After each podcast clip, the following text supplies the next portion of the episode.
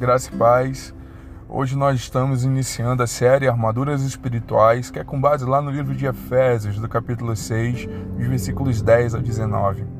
E sem mais delongas, vamos direto ao texto. O texto diz o seguinte: Finalmente, fortaleçam-se no Senhor e no seu forte poder. Vistam toda a armadura de Deus para poder ficar firmes contra as ciladas do diabo pois a nossa luta não é contra pessoas, mas contra poderes e autoridades, contra os dominadores deste mundo de trevas, contra as forças espirituais do mal nas regiões celestiais.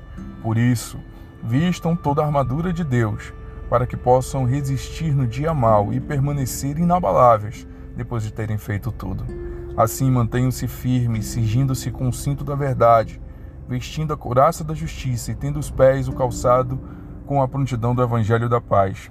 Além disso, usem o escudo da fé, com o qual vocês poderão apagar os dardos e as setas inflamadas do inimigo. Assim, o capacete da salvação e a espada do Espírito, que é a palavra de Deus. Orem no Espírito em todas as ocasiões. E toda oração e súplicas, tendo isso em mente, estejam atentos e perseverem na oração por todos os santos. Antes de nós entrarmos nas armaduras espirituais, eu quero que você repare um pouquinho no contexto espiritual que esse livro foi escrito. Paulo, ele era um apóstolo que constantemente era preso por pregar o evangelho. E não muito diferente, essa passagem de Efésios foi escrita enquanto ele estava preso. E as prisões naquele tempo eram como se fossem buracos feitos na terra que pelas grades dava para se ver os soldados. E eu fico imaginando Paulo olhando os soldados romanos, porque ele era muito vigiado, e como transformar isso, essa situação catastrófica, em algo bom, algo que edificaria a igreja. E ele começou a escrever Efésios. A palavra de Deus também diz lá em 2 Coríntios, do capítulo 10, versículo 4, que as armas das nossas milícias não são carnais, mas sim poderosas em Deus para destruir as fortalezas.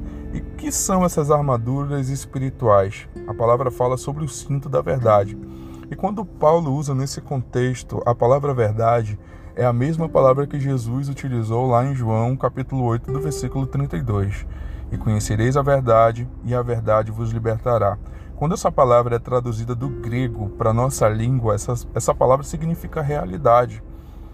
Se Jesus fala de uma realidade, de algo que está acontecendo de fato, e Paulo fala sobre o cinto da verdade, eu acredito que é para nós atentarmos para a realidade do que é a palavra de Deus e do que Deus fala a nosso respeito. Isso também significa que algumas pessoas estão numa realidade virtual, numa realidade que de fato não está acontecendo, mas é alimentada por sentimentos, emoções, pessoas.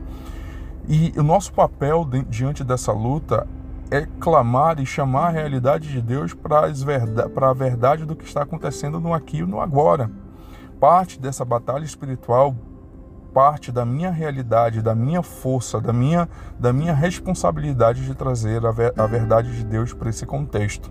Nós entramos diante de um cenário, isso não é muito diferente do que está acontecendo hoje, onde o medo começa a começar começa a falar sobre histórias, começa a contar histórias de medo, e isso ele faz muito bem.